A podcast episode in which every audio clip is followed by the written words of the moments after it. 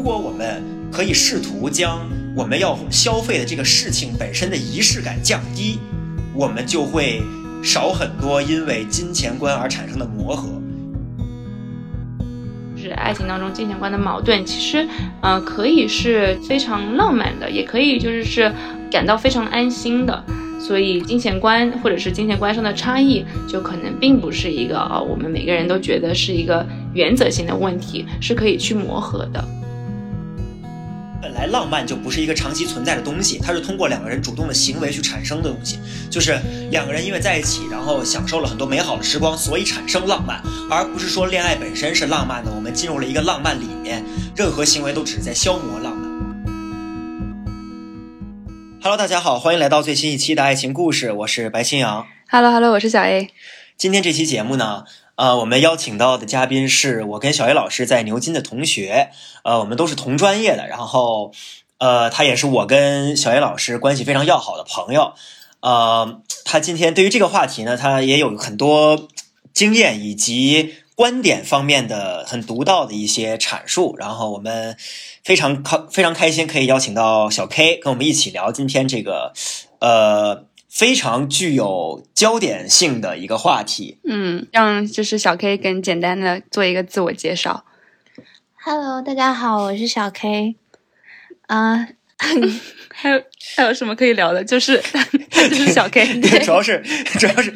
对，因为因为因为刚刚开始我们第一遍录制的时候，这个呃，大家大家这个自我介绍的时候没有对上，然后搞了第二次录制的时候，小 K 都已经有点不太敢，不太不太敢说话了。而且主要是我和小 K 关系太好了，对，就感觉也没有什么可以自我介绍的。对，主要而且今天这个录制的空间，就是一般都是我跟小 A 老师会在一个空间里面录，然后呢，今天就是因为他跟小 K 是呃连体婴儿的程度，然后他们两个人就在一个空间里录，然后我一个人呢就在另外的一个空间里边。哎，话说我这小 A 这个名字还是小 K 给我的，我之前问他说我应该叫什么，对，然后他就说你叫小 A 吧，对。对，两两个人之前的小红书名字还一样，然后直到小野老师的小红书账号在没有发任何任何东西的情况下被封了。就是哎，我真的觉得好奇怪，我当时我只有八个关注者，然后呢就有人把我举报了。对，有一个还还是你们俩，就除了你们俩还有另外六个，然后其中六个人把我举报了，一个人 就不知道我不知道发生了什么，我也没有发那种东西。你这个你这个找凶手还是还是很简单的，范围非常小。对啊。哎，我们我们今天这期节目言归正传的话，就是呃，今天这期节目的主题呢是小 A 老师和这个小 K 一起确定的，然后呃，他们两个人也总结出了一份非常就是详实的一个关于今天讨论的一个内容框架，然后呃。我就不喧宾夺主了，就让小 A 老师给我们一起介绍一下今天的主题，然后我们为什么做今天的主题，以及就是呃，我们从哪个地方开始讨论？嗯，其实我觉得在呃情感当中、亲密关系当中，就是金钱观，我们之前三十二期播客都有提及过，但是好像还没有那么一期播客就是在谈，就是情侣当中或者亲密关系当中。金钱观有多重要，或者是金钱观到底是好的还是坏的？然后，嗯，我想说，我最近也有也有这样的感受，就是随着年龄的增长，以及就是呃，从一个学生变成一个打工人的一个是就生活的变迁吧，就感觉啊，谈恋爱并不就只是就是那么一瞬间的花火，那么一瞬间的浪漫，就是其实有很多就是金钱就是扮演的非常非常重要的角色。然后还有就是，我们就经常听到别人说，啊，谈恋爱就是谈到钱就变得很俗。但其实钱这种东西是是一定会谈到的。然后，然后可能大家会有这样的一个一个根深蒂固的一个感觉，就是哦，还是避免去谈这个钱这个话题。但我觉得，其实，在一段亲密关系当中，这样的沟通是非常重要的。所以，我觉得这一期我们就可以好好谈论这个话题。啊，然后呢，我之前在我和啊白象还有小 K，我们也准备了一些就是一些论点吧，然后加上我和小 K 身边朋友的一些啊观点，还有他们的一些感受，我们三个可以就是从不同的角度去聊一聊。对，嗯，那我们就按顺序吧，可以啊，我们就可以每个人说一个观点，这样。可以。对对对，哦，那那个说一个观点的话，那就从你们两个人，就是还是还是你们两个人先来，然后我可以做一些补充。哦，我可以就跟之前一样，就是呃，把每个观点阐述一遍，然后我说一下我自己的观点，然后问问你们吧。对，我觉得靠谱。嗯嗯，就我我其实第一个我在整理这些就是啊论点就是话题的时候，啊、我觉得我个人感觉最最有趣的，或者是最让我觉得印象深刻的一个论点，就是啊、每个人或者每对情侣在亲密关系当中，他们的金钱观都是会有差异的，都是因人而异的，因为。呃，包括是个人的成长环境，或者是呃接受的教育，肯定会让大家在金钱该怎么花钱上面有很大的差异。但所以它其实是没有对和错的，但是它肯定会消耗爱。就是我我身边的朋友会会跟我说，就是可能他们会呃在金钱上面有一些矛盾，就比如说帮忙付钱，或者是呃情侣之间可能借钱这样。但是，一旦有这样的矛盾或者是这样的沟通发生过后，他们就明显的感觉到这段关系当中就很难建立起一种互相信任和青睐的一呃亲密感了，特别是在那种就是生活特别细小的一些情境里面，就比如说你借钱了过后，然后然后你又你又自己去买个包包，是不是？那肯定会说，哦，那你我以为我借给你钱，你是去啊、呃交学费，你是你自己的生活费吃不上饭了，但你却就是把我借给你的钱去买奢侈品，就会有这样的一些就是一些矛盾吧，所以这就导致了后来就是被借钱的那个人就可能会觉得哦有有一点听到这样的话有点尴尬，这样，然后对，然后我想问问你们俩，就是对这方面有没有什么看法？因为我觉得我自己就是，呃，如果呃，包括是朋友也是吧，就是如果朋友向我借钱或者找我帮忙，然后帮忙付钱过后，就是我觉得我帮助你，就是可能是你真的需要这个钱，但是如果你你可能 expect 我，你觉得哦，反正你也可能不需要这个钱啊，然后我就觉得我们俩之间的信赖呃不是依赖和信任就没有了。然后不知道啊，K K K 在这方面有没有什么对想法？对，嗯，就首先我觉得确实就是有时候如果就是嗯在就金钱金钱观如果在差很多情况下，然后嗯两个人发生一些矛盾，肯定是会消耗消耗消耗感情、消耗爱的。呃，但是我觉得如果就是。出现这方面的矛盾，然后反而不沟通的话，其实往往是我觉得是就是更大的问题吧，然后也会对感情造成更大破坏。嗯，就是我觉得其实就是借钱，我个人觉得是没什么太大问题的，就是因为毕竟有时候有困难的话，然后你去嗯 reach out，然后去最亲密的人，我觉得是 OK 的，就是不管是朋友还是情侣，呃，但是我觉得就是。嗯，最重要的一点就是，就小野老师刚刚说的，就是，嗯，最难受的可能是就是会被别人觉得说，可能你条件比我好，然后呃借钱是理所当然的。我觉得这个话，这这这样子的话，就是嗯就会比较嗯容易就是引起一些矛盾。然后再有的话就是，哎，其实我觉得反而如果如果我男朋友然后问。别，我发现他就是可能金钱上有一些问题，然后问别人借钱，但是不问我借钱，我会哦我反而会觉得说，哦，为什么就是就不是你最亲密的人对我就会嗯觉得自己不是他最亲密的人，所以我觉得嗯这也是一个比较有意思的。对，嗯，对，确实，就不知道呃白老师在这方面有没有什么见解？呃，我觉得分两个情境去看吧，一个是谈恋爱的时候，一个是婚姻婚姻里面，就是呃，我觉得在这两个不同的情境里面的。这种关系是差别非常非常巨大的，就是我们在一个倾向于浪漫化的关系中，就是呃传统意义上浪漫化的一个亲密关系，也就是像我们平时谈的恋爱，或者年轻比较年轻时候谈的那种恋爱，呃，大家可能会边儿就是对于金钱这个东西都是一种似是而非、比较暧昧的一个一个状态，然后借钱呀，然后或者是帮忙付钱这种，然后这种事情就显得很不浪漫，他们显得非常的非常的俗，所以就是呃，当谈论起这种事情的时候，就是很多时候受到那种浪漫化的那种影响，可能就已经会开始觉得，就是开始消耗爱了。但是这种这种所谓的消耗爱，可能只是消耗的不是你们两个人真正的爱，而是你们两个人对于爱这个东西一个 不太切实际的想象。呃，我反而会觉得，就是当开始当这种话题切入的时候，然后当这种想象开始被消耗，或者说是被被打磨的时候，才是两个人开始怎么说呢？关系更进一步的一个标识。呃，这个也这个肯定也连接到我们待会儿待会儿的一些话题，然后这个我们之后可以讲。然后，呃，我自己的一个经验是，就是我自己的过往的经历经历是，我在关系中。嗯，我可能会，我我这一点可能跟刚才小 K 说的比较类似，就是我会觉得，如果对方我的伴侣有什么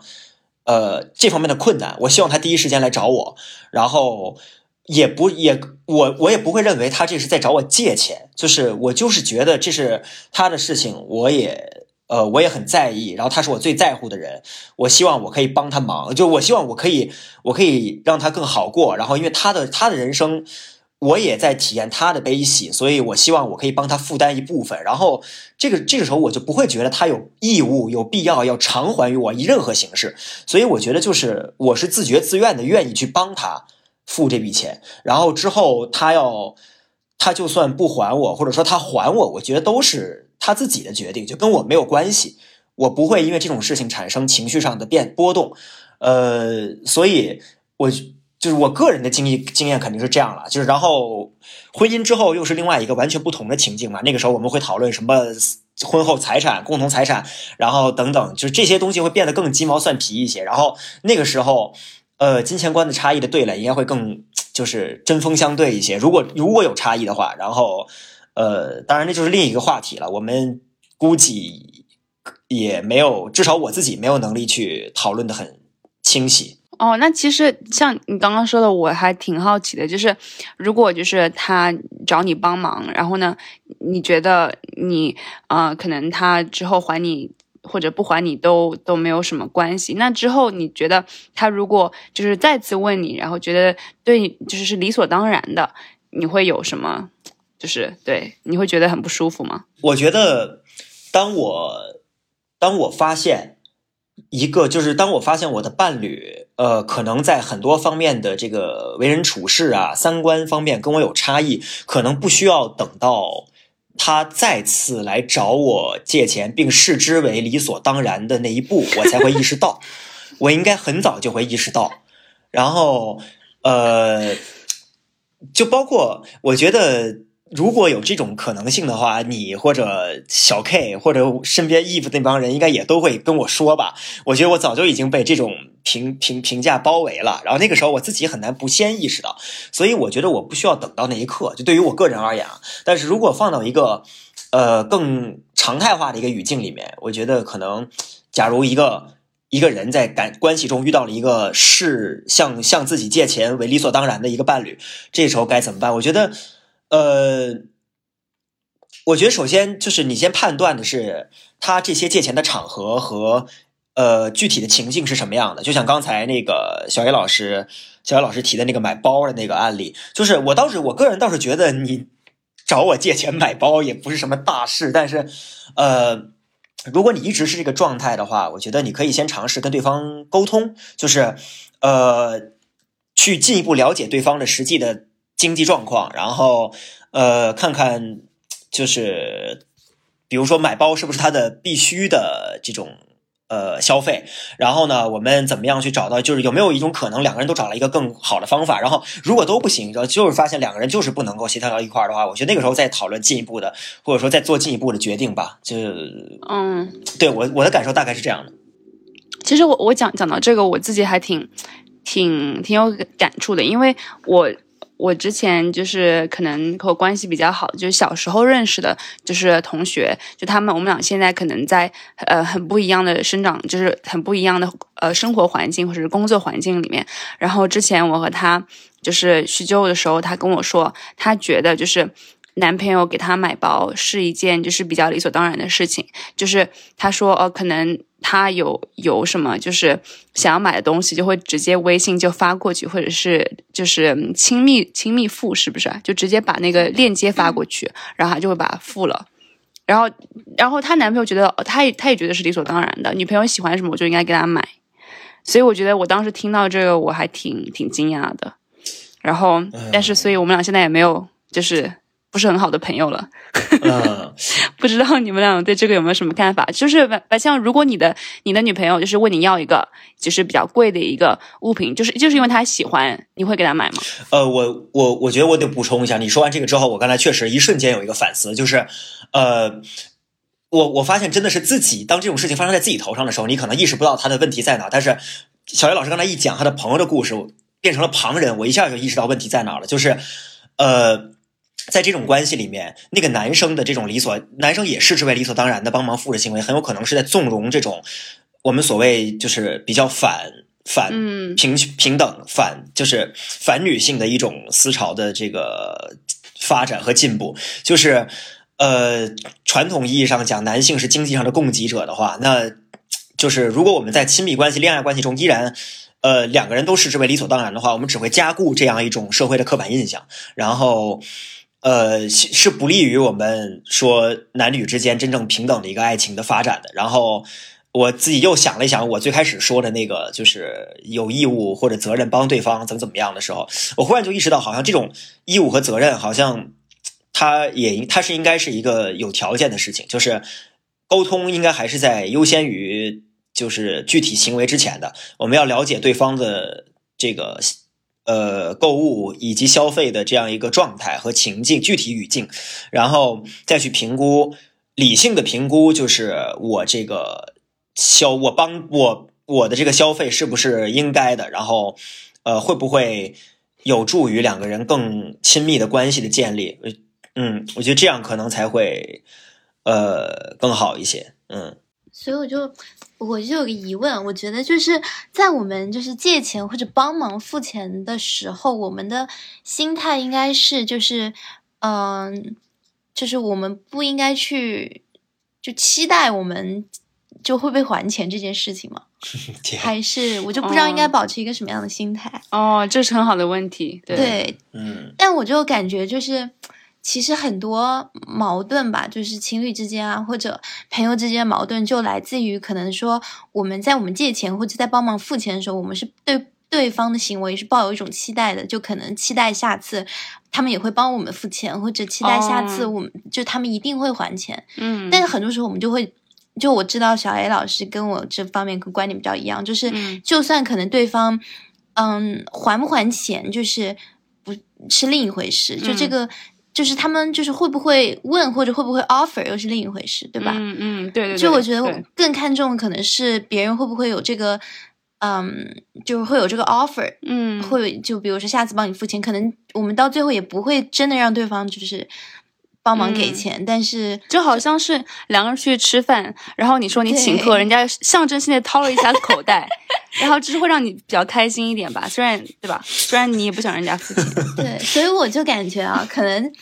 就我们的不开心都来自于可能对对方有一种期待吧。对，但是我就想到，就是不知道你有没有看过阿德勒的心理学？没有，没有。就是他就是有个好像我之前我读过一个书，就是他关于阿德勒的一个个体论，就是说其实我们的所有不开心都来自于我们自己不能掌控的事情。嗯，就比如说包括就是对一段关系的期待或者什么，我们唯一可以掌控的事情就是我们自己能做的事情。嗯，就是所以我就觉得按照这个理论，就是在我们帮忙帮助别人的时候，或者在我们嗯。在我们帮忙就是付钱啊或者借钱的时候，我们只需要考虑我们要不要就是付钱，我们要不要借钱，嗯，但是不应该就是去 expect 对方有什么回应，嗯，对，这可能就是刚刚白老师的心态，对吧？是，就就跟那个张翰一样，不是黄晓明那个，我不要你觉得，我要我要我觉得，对，就是你只需要考虑你愿不愿意就借给对方钱，或者愿不愿意帮助别人，但当你对对方没有期待的时候，就你也不会失望，或者也不会有这种。其实就是你，对，就是我觉得刚刚小 K 说的很对，你你你借钱出去，其实我觉得我平常我帮忙我朋友，我从来没有就是说哦，他们一定要还，我也从来不去问他们。但是他们象征性的说一下，就是说哦，我知道，不好意思，这样会让我觉得心里暖暖的。就是你还记得，对，或者就是。但就换位思考，我就觉得作为就是我们的朋友，嗯，就是他们也应该就是考虑他们自己能做的事情嘛，对吧？嗯，就是如果他们就是决不决定还这个钱，或者 应该说一下是不是？不就是对他们 不决定还这个钱，那他们就会想到就是不决定还这个钱的风险是什么？风险可能就是对方不愿意跟我做朋友了，或者对方不愿意去，嗯，不愿意去。对，不愿意跟我谈恋爱了。那如果就是他能接受这种后果的话，那他就是不还钱没有问题。哎，所以你希望你借钱的这个人永远不跟你说，还是你希望他跟你说我决定不还你钱了？不是，我是想表述一个观点，就是对，反正我想表述的观点就是，我觉得可能就是大家就是嗯，就做好自己能做的事情。嗯，对对，就是可能会快乐一点，就是会减少一些这方面的矛盾。对。不过我觉得你刚刚说那个阿德勒是不是？对，就还挺有趣的。就是大家都会在自己能掌控的东西当中有安全感，但是当你就不知道对方现在是什么想法，或者对方会怎么回应你，你就肯定就会心里有点难受。嗯，就嗯，白白老师刚一直在笑，你是有什么看法吗？你是不是经常是被借钱不还的那个？对，我确实是没有明确跟你说过。对，我确实是啊，我至今已经忘我。那这样的话。你你们你们这样的话，你你是会记得吗？你们这么一你会记得谁借你钱吗？我已经忘忘了，我已经忘了我曾经借过一个人，借过一个曾经在伦敦留学的人几万块钱了，我都已经忘了。我 我。哎，是想必白老师是很 privileged 的，几万块说忘就忘，时间隔得太久。下次我要借钱，我知道要问谁了。哎，对，我跟你说，今天我们录完播客，我和小 K 就要找你借钱。那你们会跟我说你们不还吗？可能会吧。嗯，其实对。哎，但是如果如果这样的话，就是你会你会就是你记起你想起来的时候，你会去找他们吗？还是你会觉得你还是想给他们点时间？我会，我会，就是呃，像我刚才说这个具体案例，是因为我跟他，我跟我跟我这个朋友，就他已经早就准备好了还钱的这个事情，但是因为因为各种比如疫情等等方面的原因，我们一直都没有办法沟通上，因为他在国内，我在这边，然后他的他还钱是通过现金，然后我得我得在这个具体的场合，然后找到他去拿这个现金，然后我当时就觉得很麻烦，我。上一次想起来的时候，我就我就说，要不然搁置一下。然后这一搁置就是好像是一年，一直到今天。然后 我就我我刚才才想起来，所以就是估计待会儿录完节目之后，我就得再去 找他问一下。但是总体来说应该会吧，就是这种事情你肯定还是会去问嘛。你毕竟自己心里就是你去问这件事是你能掌控的。用刚才小 K 小 K 说的话，就是你至少要做到不会就是。主动的去拿回本来就属于你自己的东西，然后对方决定还不还是对方的事情。对，就是我觉得我可以理解，就是别人如果就会忘还钱这件事情，然后如果呃我第一次就比如说礼貌性的问了别人，然后如果别人马上就还我的话，我会觉得完全没有关系。嗯，我会觉得嗯。就他可能真的是忘了，对，真的是忘了，因为有时候大家事多就会忘记，也挺也挺正常，我觉得。对对对对对，嗯，对，就是我觉得，总而言之，就是回到我刚刚刚刚说的那第一个论点，就是如果你觉得你在你和你的伴侣就是在金钱上面有一些就是矛盾，或者是让你感觉有点尴尬，觉得他就是在。因为金钱观，你们的爱被消耗，就一定要说出来。就是可能可能说出来，那第一个就是你们之间的沟通会是非常非常尴尬的，但是总比不说好。对，而且我觉得刚刚就是白强说的很对，就是嗯，其实可能这种消耗，它不一定是在消耗爱，是在消耗浪漫吧，只能说。对对。但是我觉得每一段感情就是都会，嗯，浪漫都会。也不是说慢慢消失吧，但是 也有点悲观。但是肯定不会像一开始那种有暧昧的感觉，暧昧我觉得是会消失的。对，或者至少在这方面吧。或者我觉得，但是有时候也不是一个，也也不是一个，对，也不是一个坏事。嗯，对，或者我觉得换一个说法就是，本来本来浪漫就不是一个长期存在的东西，它是通过两个人主动的行为去产生的东西。就是两个人因为在一起，然后享受了很多美好的时光，所以产生浪漫，而不是说恋爱本身是浪漫的。我们进入了一个浪漫里面，然后任何行为都只是在消磨浪漫。我觉得大家现在的想法更就是普遍的想法更接近于后者，然后就会觉得就会这一旦有后者，这其实是很悲观的，就是。你们你们刚踏入恋爱的那个时刻是你们浪漫的顶峰，然后任何行为都是在消耗浪漫。这个这个你们听着不觉得很绝望吗？但是如果我们调整心态，就是真正的认识到浪漫是两个人一起努力去产生的，去去获得的。这个时候就是你踏入恋爱的那一刻，你们每一个行为都可以产生浪漫，这就很这就很乐观。而且谈论金钱本身也。就是也不再必然跟浪漫不浪漫产生联系，所以他们就只是你们日常的一个日常的一个沟通和就是关于生活的一个谈话而已，就不会让你们产生情绪上的波动。对，我觉得是的。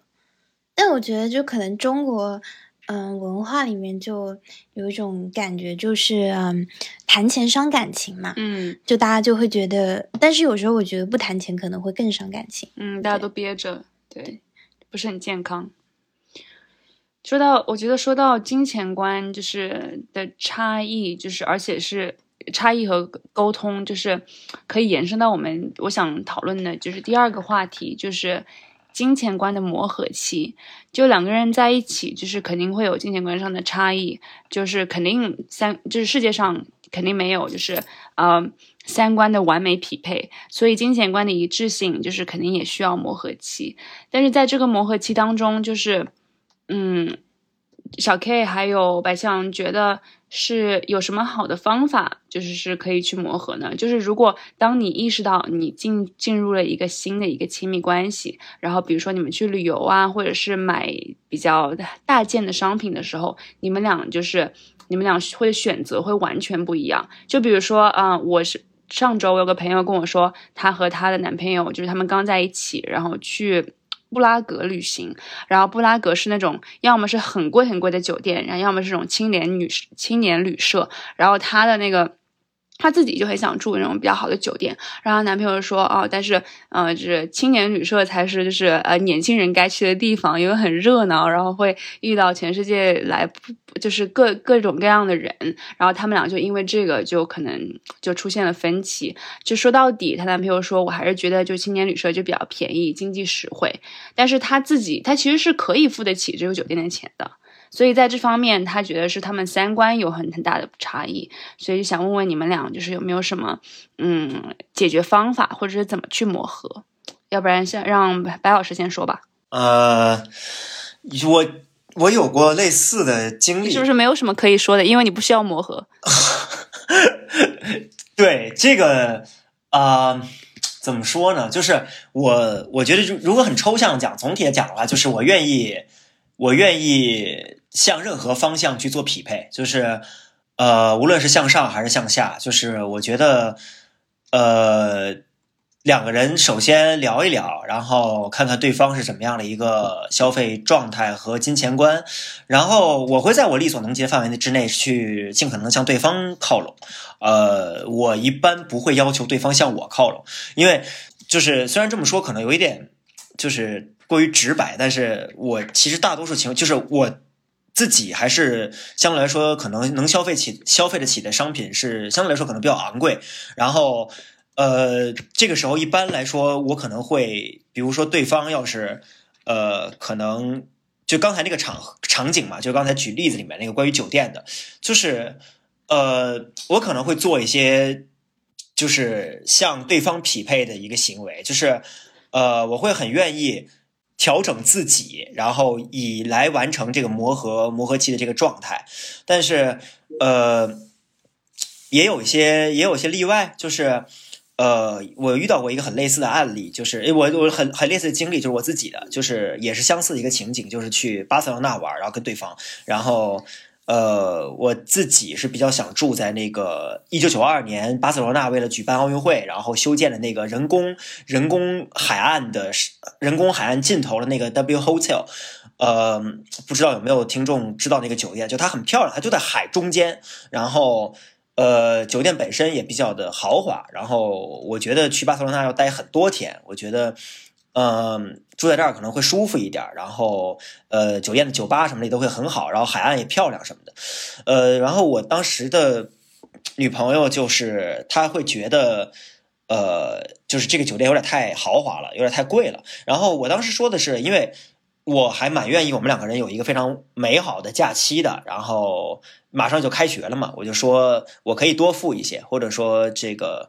承担的多一些。然后咱们两个人要不要去？就是就是抛，就是忘掉这些东西，然后就好好享受一下。然后我当时当时女朋友倒是也最后也就是同意了。但是我女朋友的当时我女朋友的价就是金钱观，其实是她希望我们两个人是完全平摊的，即使我们两个人平摊之后。就是因为她的能力可能没有办法达到我的能力，然后我们可能就是不得不去相对就是降低一点点预期，但是对于他来说那样的话，他会觉得更心安理得一些。呃，所以就是那次之后，我我就跟他说的是，那次就当做是一个 cheat，就是我们两个人一起享受一下，然后之后的话，呃，我们都可以就是根据我们之间的最佳状态去做调整。呃，这是我自己用来呃我自己磨合的一个。方式和状态吧，嗯嗯，但到当时就是你们俩沟通的时候，有没有出现一些小的分歧？就是还是就挺自然的。嗯，我觉得没有没有什么，比如就没有基本没有谈话陷入僵局的时候吧。当时关于这个问题，就是呃，因为首先是我对于对方谈论这个事情，完全是不就是完全是不会有情绪波动，以及就是。就是我会很温和的看待对方谈论这件事情，所以当对方跟我讲他的观点的时候，我是抱着一个积极的心态去听和去倾听的。然后呢，我觉得当时我的伴侣也是一个非常会倾听的人，所以就是他会跟我讲，就是他他在听我讲的时候，他也会呃，因为我们两个是面对面讲，然后就是我还能我还我还记得他一些可能点头啊什么的，就是那种，就是他有有在听我的理由和我的一些观点，然后最后就是。他也认为我说的这个这个方案挺好的，就是就是 cheat 一下嘛。然后我也反复的强调，就是说不要有太大的心理负担。然后我也很愿意带你一起去，就是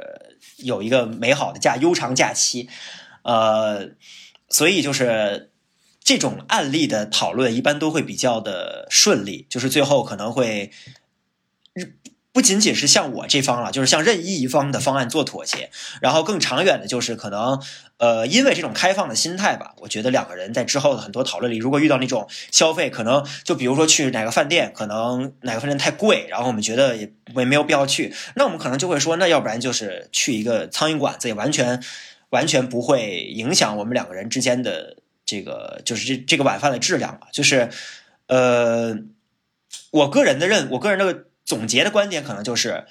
呃，如果我们可以试图将我们要消费的这个事情本身的仪式感降低，我们就会少很多因为金钱观而产生的磨合。就是我们不要太看重这个物本身的仪式感，无论是酒店也好，还是商品也好，还是就是一个饭店也好，他们都只是一个客观存在。就是我们要消费的是他们提供我们的衣食住行，而不是这个东西本身的这个符号。那么我们意识到这一点，就会少很多对于符号和仪式感的追求和执着，就会少很多纷争。嗯，对，我觉得我觉得还还挺对的。嗯，小 K 有什么要补充的吗？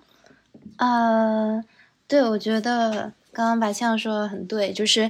可能我们就是就对，确实也不需要一定要花很多钱吃一顿饭才是一顿浪漫的饭嘛。嗯。但是我就是我觉得就是可能有一些金钱观会，嗯，对我来说可能比较重要，就是会可能会对感情产生比较大影响。就比如说，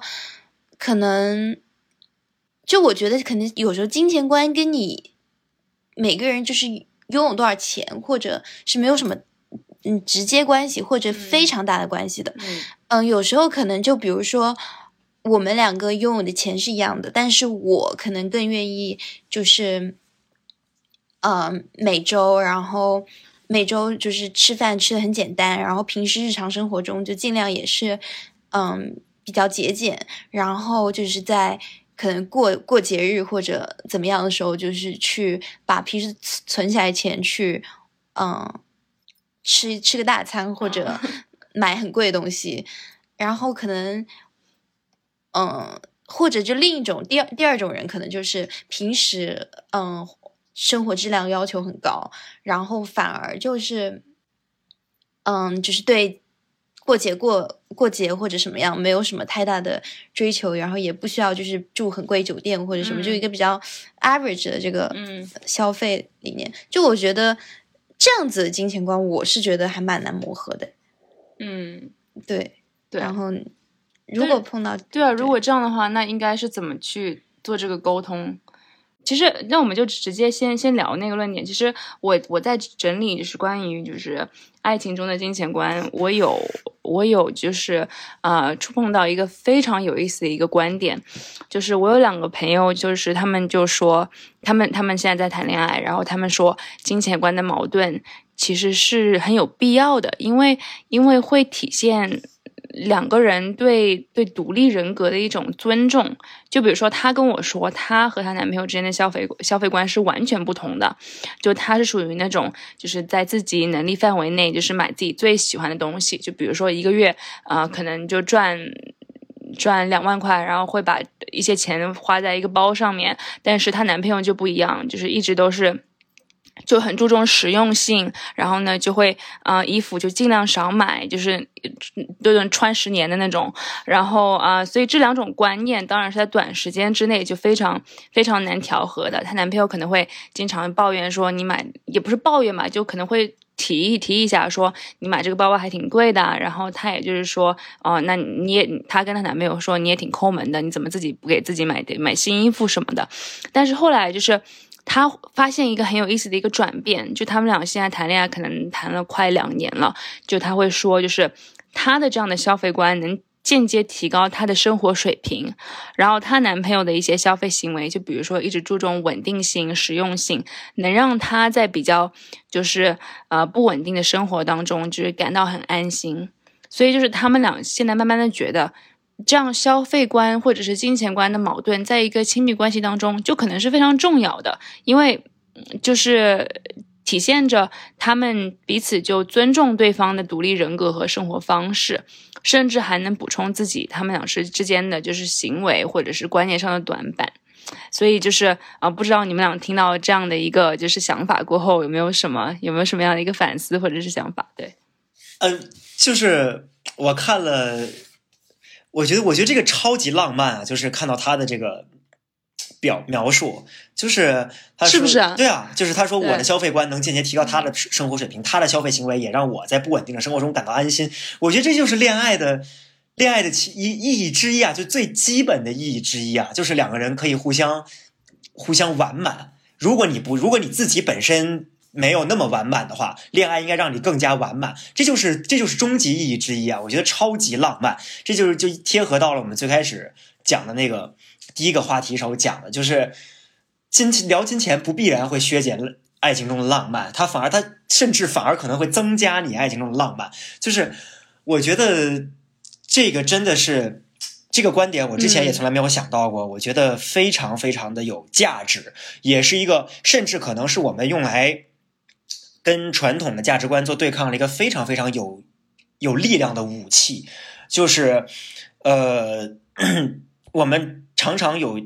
我们大多数情况下都会认为谈就是谈钱这个事情，就是就刚才小 K 说谈钱伤感情等等，就是很俗，就总总觉得聊到钱就是一个很负面的事情。但是当我们听到了这种案例之后，我们就会意识到，原来谈钱和做金钱的沟通的时候。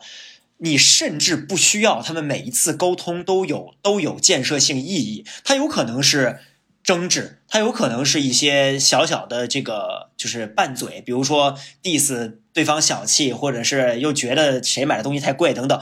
这些东西都在不自禁中增加你自己对于你本来比较狭窄和单一的价值观的一个维度，它在扩展你自己人生的阅历，然后等到。比如，就是按照这个案例里面说，就是两年，两年之后，他自己本身两个人的世界观、价值观都打开了，就是，然后这个打开之后，他们会以一种更加包容的心态，舒展开了呀。对，舒展开了呀。他们就会以更加包容的心态去面对这个，不仅仅是他们俩的关系，也是世界。就是他让我联想到自己当年，就是自己这些年的一些听到的一些建议，就是呃，我在跟我的朋友们，无论是我的长辈还是我的一些朋友，他们给我的一些生活上的建议，最多的一句其实都是就是希望我可以走出象牙塔，去看一看。就是去进真正的社会里面，或者是更广大的社会里面去看一看。他们就是我自己，其实也意识到了我自己的这个问题，就是一直是在一个相对来说比较单一的世界里面在行走。我可能有时候会觉得非常匪夷所思的事情，可能我无法理解的一些行为，呃。我可能我可以通过我研究或者我看的一些影视文学作品来了解这些行为的心心态或者说情境，但是终究是隔靴搔痒。呃，我意识到了我自己应该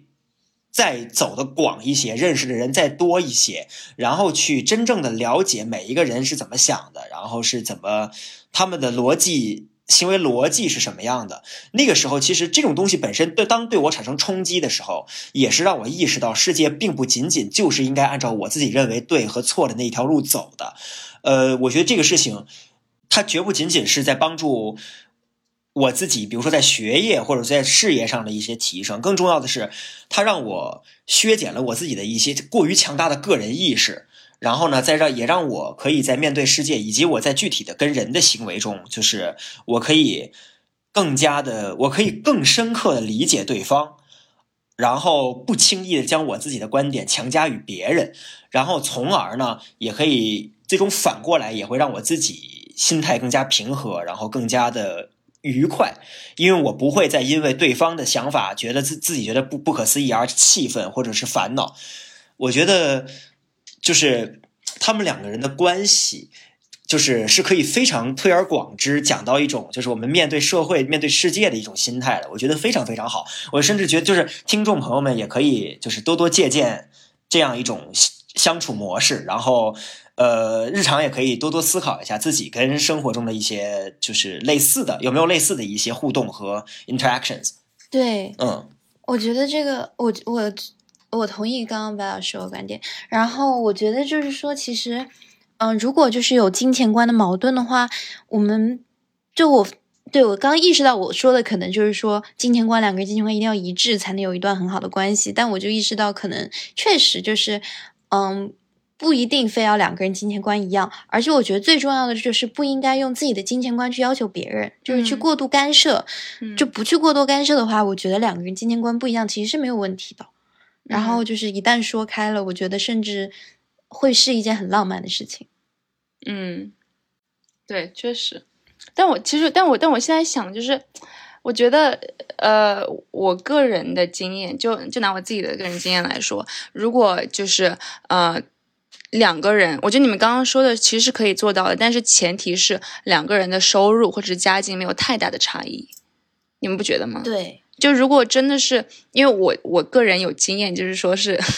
有一个男生，就是他是那种每顿饭一定要在家里面做，因为他就是完全就付不起出去出去餐厅就吃饭。然后对，然后到就是，但是比如说两个人要去去就是嗯纪念两个人两个人的纪念日，或者是啊两个人就是一些特殊的一些场合，或者是生日什么的。两个人家做饭啊，虽然是可以，就还是可以很浪漫，但是总我觉得女生嘛，就特别是我，我肯定会很期待这种小浪漫，可能出去就是呃烛光晚餐啊什么的，我也不知道。那对对啊，所以就是如果两个人就是在金钱方面收入或者是家境差异实在太大，就不知道有没有一个合适的磨合方法。所以我觉得这就是另一个问题，就是嗯，门当户对重要吗？嗯，或者就是对。如果不门当户对，可以在一起吗？对，这其实我们之前有有和茄子聊门当户对，是不是？对对对对对对。但是我觉得我们之前没有聊太多关于金钱的门当户对。呃，对，真是这真的是一个，你记得吗？我觉得我们当时聊的更多的是，就比如说世界观是吧？就是他是就是学生和工作，对世界观，对。但我觉得其实。门爱情当中，就是关于金钱的门当户对，是我和小 K 经常讨论的。嗯，我觉得，嗯，我我其实我们还我们好像还没有跟就是白庆阳就是一起聊过这个话题，就我还挺想知道，就是嗯，白庆阳，你你觉得爱情当中金钱上面的门当户对重要吗？呃，我比较简单粗暴的结论是，爱情中门当户对不重要，但是爱情从来都不只是爱情本身，就是呃，你。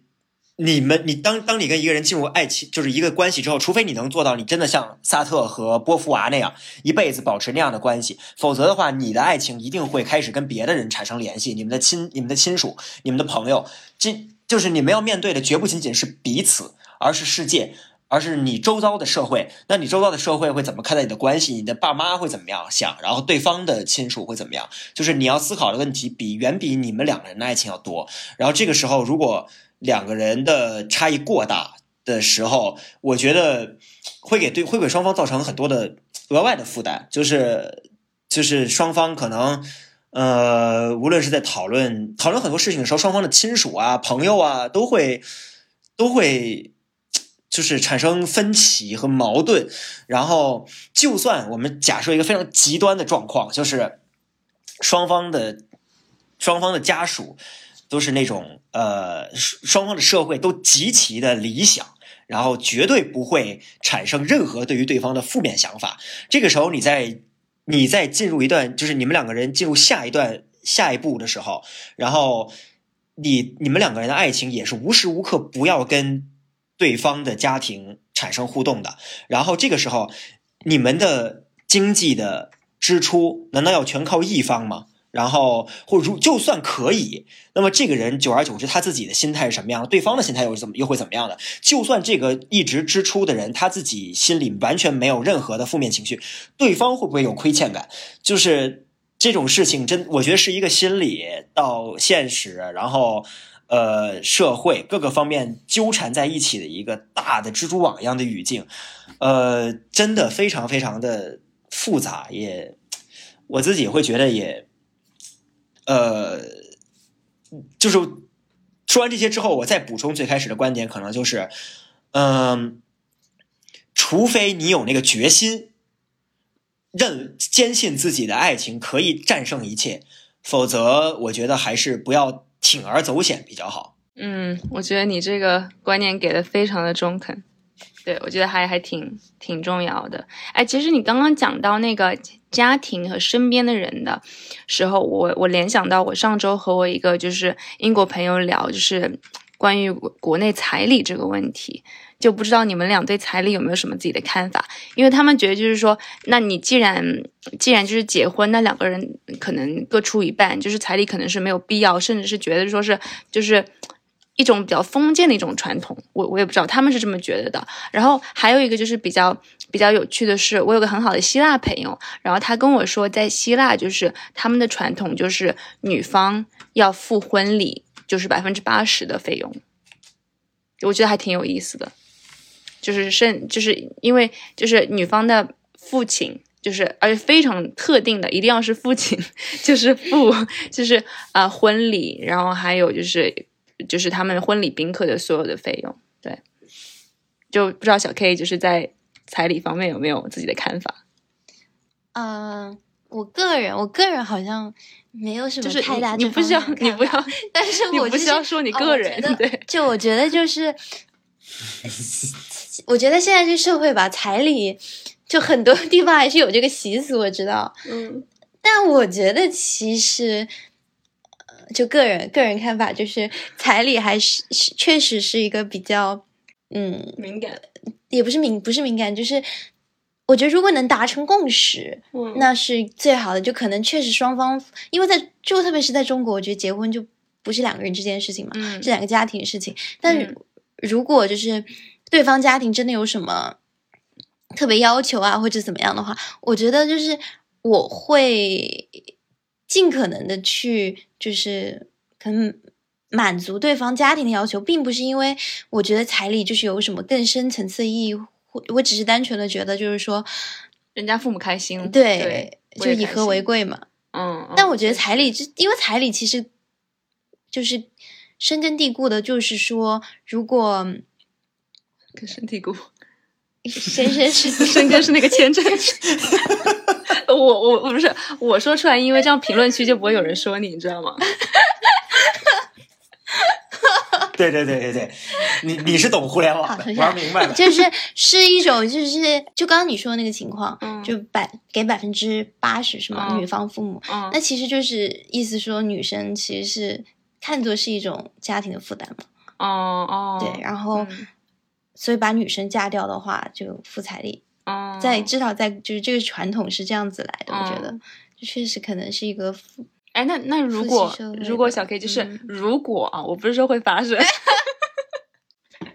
如果就是说你你的你以后就是要结婚的对象和你家里人在彩礼上面不能达成一致，你会你觉得、你觉得你会更偏向于你的家人，还是就是说说你偏向于你以后的结婚对象？我会更偏向我家人。嗯，对，我觉得我也是，就可能女生都会这样，我不知道，大多数女生会这样。对，不知道白白酱你有什么看法吗？对，呃，我关于彩礼这个事情，我之前呃一个月前吧，我跟我因为我我们自己在北京的球队有一个群，然后人很多，然后里面的闲杂人等很多，然后有一些我平时会觉得就是很莫名其妙的一些这个男权言论都会在群里面出现，然后我虽然偶尔整治，我是群主嘛，然后我虽然偶尔会整治，但也整治不过来，我就看偶尔就有时候会看他们讨论，然后谈论到彩礼这些事情的时候，就是我当时有跟一个朋友聊，就是我问他，就是这个彩礼这个事，其实因为我一直不是很关心这些方面的事情，就确实实在是太在象牙里面象牙塔里面待着了。就是我跟他讲，我我问了他很多，就是彩礼现在在现在这个社会的这个呃具体的婚姻语境里面的这种行使方式，呃行为行为方式是什么样的，然后。听了半天，我也没听太明白。然后我听完之后，我还是就是我的观点还是跟以前没有太大差别。就是我我觉得这种当事人一方，就是比因为刚才希腊就是也有讲希腊这样一个观念嘛，就是希腊的行就是传统的行为跟我们可能不太一致，因为。就是我们一般是指的是男性，男性这边的家人付钱，然后给女性家人这边嘛，然后。呃，传统上是这样的，但是无论是哪一种，其实都是我们在做一个假设，就是我们觉得，当其中一个人进入了进入了这段关系之后，他中间有一个，他中间有一个人从一个家庭转移到另外一个家庭的一个过程，就是，而这种这种假设的一个前提，就是在这个整个这个互动里面，就是。呃，要结婚的这两个人，还有双方的家人，在整个这个互动场里面，只有这两个呃 actors，只有这两个行为的行为的单元。但是我们都忽略了一种可能，就是两个要结婚的人，他们有没有可能形成自己的单元？那如果他们形成自己的单元的话，那任何一方向另一方付彩礼都是一个很奇怪的事情。所以就是呃。我个人可，当然我说这个可能会非常理想化，但是我个人觉得肯定是我比较支持是，正好因为今年今年年初的时候，呃，就是我们在包括民法去，就是前两年的民法典，然后还有就是今年年初的时候的那个乡村振兴重点工作意见里面也有讲，就是要全面的扑灭这个呃高价彩礼等一风一俗的重点领域突出问题专项治理，就是这些方面的工作要。进一步进行，然后之前呢，在今年之前是就是法律上不提倡但也不禁止的一个行为，然后今年年初就是先从呃先从二二一年的民法典，然后到今年年初的这个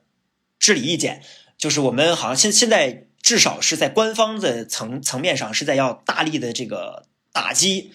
彩礼的，尤其是农村会有的那种乡村里面会有的那种还没有定还没有结婚就先付彩礼，然后完了之后又。拿到彩礼之后，又会出现了很多经济纠纷，是因为产生了太多这样的问题，然后在在广大的最基层的社会里面，因为彩礼而产生的悲剧实在是太多了，所以要要移除这些这些这些问题。就是我觉得说到底，就是彩礼啊这种事情，然后它造成它真正带来负担的，都不是像呃，就是。相对来说，可能有一定经济条件的这些大家和城市的人民人民，而是更广大的基层人民，就是这种事情真的，呃，会造反正以我现在粗浅的和幼稚的理解，我觉得是会给双方的家庭带来一些，呃，蒙上一些阴影吧。我觉得，嗯，就带来很多不必要的麻烦，还有一些就是。我觉得就是很很多时候，你不觉得就是爱情、结婚，特别是婚姻这种，它就是两个人相爱，然后想要就是想要永远一直或者不是永远吧，一直生活在一起这样的一个结果，就本身是一个很浪漫的事情，但是却需要就是被很多的传统习俗或者是一些呃其他不可抗力的因素所笼罩，就让它变得不浪漫。对对对对，呃，而且我觉得。彩礼这个这个习俗形成的一个原因，就是婚姻不是建立于爱情基础之上的，而是两个两个家庭之间，也不甚至都就是也不是那两个人的，而是两个家庭之间的一个合同关系，就是用用一部分的金用一部分金钱去购买一些服务。就说白了，其实就是这样的。然后他就像我刚才说的，他的行为行为人也是双方，我们就所谓公司吧，用薛兆丰老师的那个话，他薛兆丰老师不是说那个婚姻是合伙人，就是两个合伙人嘛？那就是那他们背后的公司是两个公司之间签的一个合同，然后呢，签合同的这个代表就签字的这两个人，他们形成的也不是一个单独的公司，而依然是某一个人的，就是。可能在体育里面叫转会，然后或者是一些更就是商业方面的合作形式，就是它依托的是一个还是一个本质上是一个传统的去爱情化的或者说是无爱情化的一个婚姻的一个机制。那么我们现在说要追求的可能是一个逐渐加强爱情存在感的婚姻机制。那么在这个过程中，我们重新讨论爱情，就是金钱观啊，重新讨论彩礼这些问题，目的都不是说我们要粗暴的，就是完。就是没有任何辩，就是辩论过程和结论的，就把这些所有的传统习俗抹抹除，而是说我们要重新的去检视、彻查这些传统行为和传统习俗，然后去看一看里面有哪些是已经不适用于有爱情存在感的婚姻的，然后我们再去做一些扬弃，呃，然后再去塑造一个更加理想化的一个婚姻，还有未来的一我们对于爱情可能的一个畅想。我觉得这是。嗯，我们一个努力的方向，我觉得也是我们今天聊这个话题的一个意义吧。嗯嗯，对，就我觉得白香讲到这里，其实呃，跟我想讲最后一个话题或者是一个论点还挺有关系的，就是呃，很多时候我觉得我们都被一些就是社会主流的一些金钱观，或者是啊亲密关系当中、婚姻当中，或者是婚姻之前就是结婚的一些就是应该所做的消费所框架住。但其实你你就是停下来，你自己想一想，你你做这个的。就是出发点，就是因为两个人，呃，你们兴趣爱好相投，你们俩就是呃，非常的浪漫的走到了一起。其实这种东西都是外在的，其实，嗯，对，都是没有必要的。然后，呃，我这个论点，其实我我更想要就是讨论的是，嗯，财富和爱这这两件。也也不是，也不说，也不算是物，也不算是东西。但是财富和爱这两样啊东西，其实都是最终意味的是给予，并没有就是说，嗯，虽然每个人的。就是呃，财富观念或者是消费观、金钱观不一样。但是当你就是你觉得你自己是呃，可能是通过花钱，然后嗯，让你自己开心，或者是让对方开心，那可能对于对方来说，他可能就是嗯，比如说给你做做饭，然后是带你出去去公园里逛一逛。对于他来说，那是他呃表达爱的一个方式。对，然后啊，总而言之，我觉得啊，赚钱能力或者是金钱，它并不是考量亲密关系当中就是自我价值的最重要的证明。嗯，嗯，对，对，我觉得表达爱的方式有很多种吧。我觉得最重要的就是能，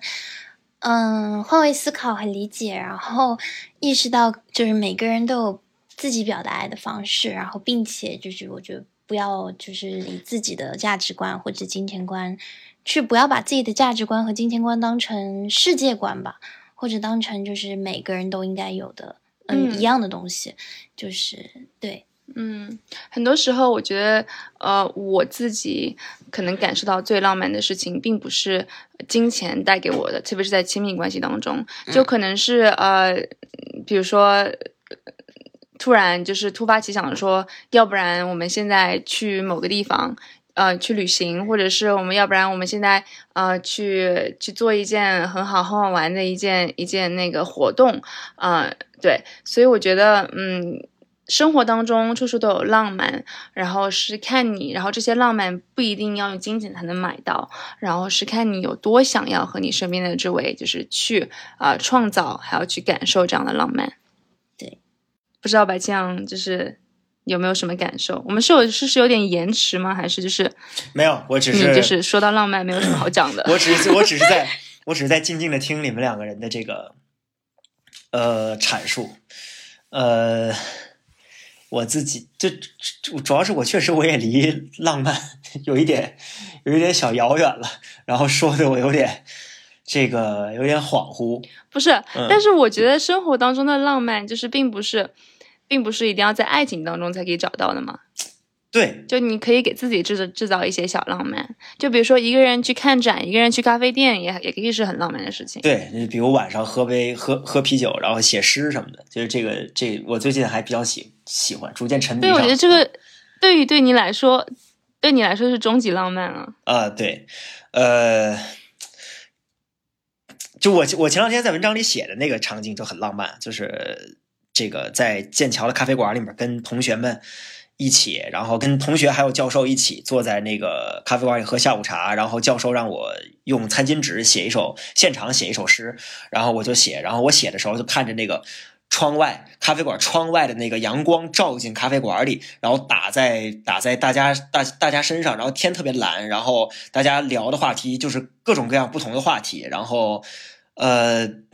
就但是大家都很快乐，然后我自己在写，在思考的那个过程，然后又有点小走神儿，就是那个场景，我觉得特别特别特别浪漫。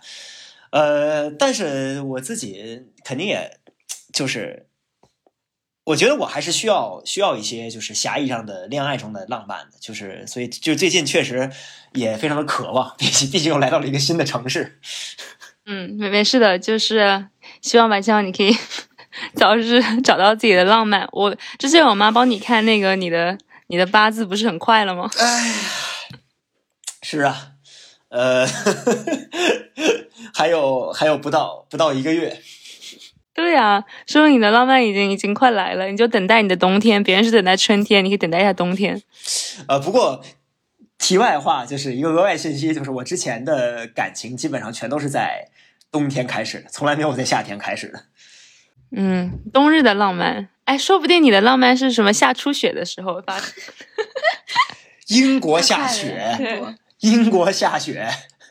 这这完全随缘吧，这都不一定一整年都不一定会下一场。嗯，但是随缘的浪漫也很浪漫啊，你就不知道你浪漫什么时候来，或者是会不会来。不会来的话也太惨了吧。是浪漫精髓。嗯啊，我觉得我们今天聊了很多关于就是爱情。就是在金钱观在爱情当中的一个扮演什么样的角色，以及就是现在社会上啊，包括是我和小 K 还有白青阳身边朋友遇到的这方面的问题，然后我个人就是感受。对，就还就还挺大的，因为，嗯，我觉得我们之前就像我刚开始节目刚开始说的，我们经常会触碰到这个话题，但从来没有深入去讲。然后，因为可能大家都觉得哦，谈钱伤感情，然后谈钱没有什么必要，然后就可能会只会造成尴尬，不会造成浪漫。但是，呃，我觉得我们三个今天总结出来就是，呃，这方面的沟通就是是真的很重要。因为，嗯，而且反而有的时候，像我们刚刚。呃，讨论的一个论点是，呃，这方面的矛盾，就是爱情当中金钱观的矛盾，其实，呃，可以是就是非常非常浪漫的，也可以就是是，嗯，感到非常安心的。所以就是，呃，金钱观或者是金钱观上的差异，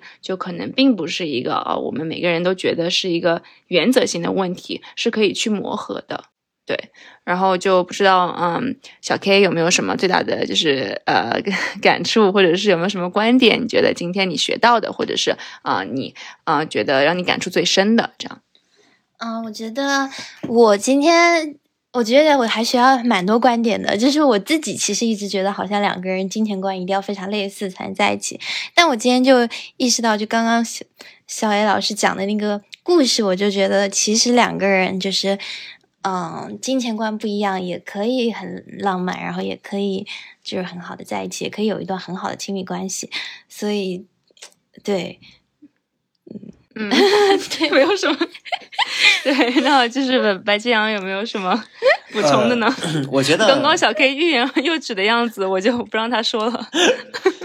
我我觉得今天我刚才已经做了关于我今天观点的总结，然后我觉得就是最后我们做一个我做一个声明吧，就是呃，我们今天讨论的一些情境都更偏向于恋爱中的，而不是事实婚姻中的，就是。因为我刚才想到，也想到了很多，就是要不要讨论，咱们今天要不要讨论一些就是婚姻中的金钱观的问题？然后，因为我还想到了很多传统上的话呀，比如说“贫贱夫妻百事哀”，然后这个等等这些，就是。但是我后来一想，我们三个人都是完全没有就是 婚姻经验的人，对 这方面经验，对对对，也没有被人祝过婚姻婚婚礼，婚礼越办越好。哎哎，其实这样，我们可我们下次找一个，对，我们下次可以请一个就是结婚的，对啊，聊一聊。对对对，这是一个这是一个好点子。对，因为好像到目前为止，我们所有爱情故事里面的故事都是关于这个恋爱本身，而不是跟婚姻。有挂钩的，下次可以，呃，其实可以再把大都可以再把大叔叫回来，他这个有过婚姻经历，然后，呃，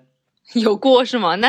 那你觉得他给的会是一些正面的观点吗？就祝祝他的婚礼越办越好呗。嗯，可以可以。所以就是今天我们三个人的谈论，他更倾向于就是就两个人彼此之间的这个。interaction 的一个过程，而不是说要涉及到更广大的一个群体，呃，双方的家庭、朋友圈等等，呃，这方面的观点也有很多的著作等等的可以去，大家可以去参考。然后，呃，我们三个人是没有能力给大家进行深一度、这更更进一步的讨论，所以呢，这就是我们今天的算是最后的一个就是免责声明，然后。呃，当然也是希望听众朋友们，如果有什么关于我们今天讨论的内容，还有就是关于婚姻方面的，有没有什么自己独到的观点和见解，就是十分欢迎大家可以在评论区里面留下自己的观点。呃，然后就是，对，最后就是还是谢谢小 K 今天可以来我们节目。然后呢，呃，这个话题确实也是我们之前。有一点点，有一点点回避去讨论的一个问题吧。今天是非常系统性的讨论了这个金钱观这个问题，呃，我觉得还是很有建设性的。然后，呃，讨论爱情故事的话，必然也得讨论到这一这一点，就是就像郭德纲说的嘛，就是人骨为俗，一个人，然后一个无骨的骨为俗，这种事情，它虽然可能讨论起来大家会觉得不是特别高雅，但人们都离不开这些问题，我们必然要面对这些问题，所以。呃，面对这个问题，也是我们可以真正的再进入生活，然后创造浪漫的一个开始。所以，就是今天这期节目，呃，我觉得很有意义。嗯，对对，然后非常感谢小 K 来参加我们的节目，给我们分享他的看法。嗯，然后各位呃听众朋友，如果有想要和我们呃讨论的一些爱情故事，欢迎给月亮纵队微信后台留言，然后给我发发自己的问题，就是到我们的邮箱。嗯，对，嗯，谢谢小 A 老师还有白青邀请我今天，谢谢大家。嗯，那我们下期再见吧。好嘞，好嘞，拜拜，拜拜。